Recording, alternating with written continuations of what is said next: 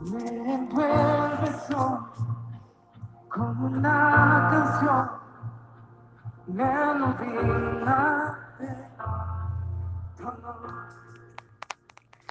Hola, Dios te bendiga. Les habla su hermano Gerson Cepeda en un nuevo episodio de Voz sin Fronteras.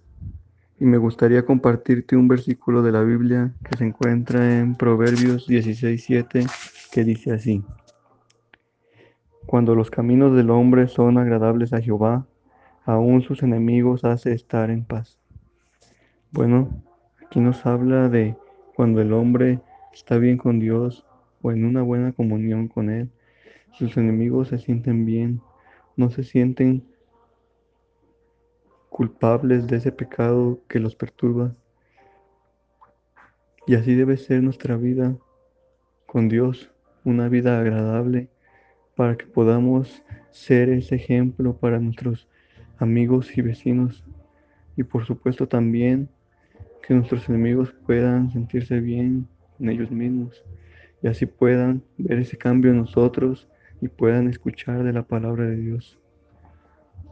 Así también, como dice el versículo 20, ahí mismo en Proverbios 16, el entendido en la palabra hallará el bien, y el que confía en Jehová es bienaventurado. Bueno, aquí nos habla también el versículo 20 de que si leemos la Biblia podremos encontrar el bien en nuestras vidas. Así también si confías en Jehová, será, serás bienaventurado. Bueno, este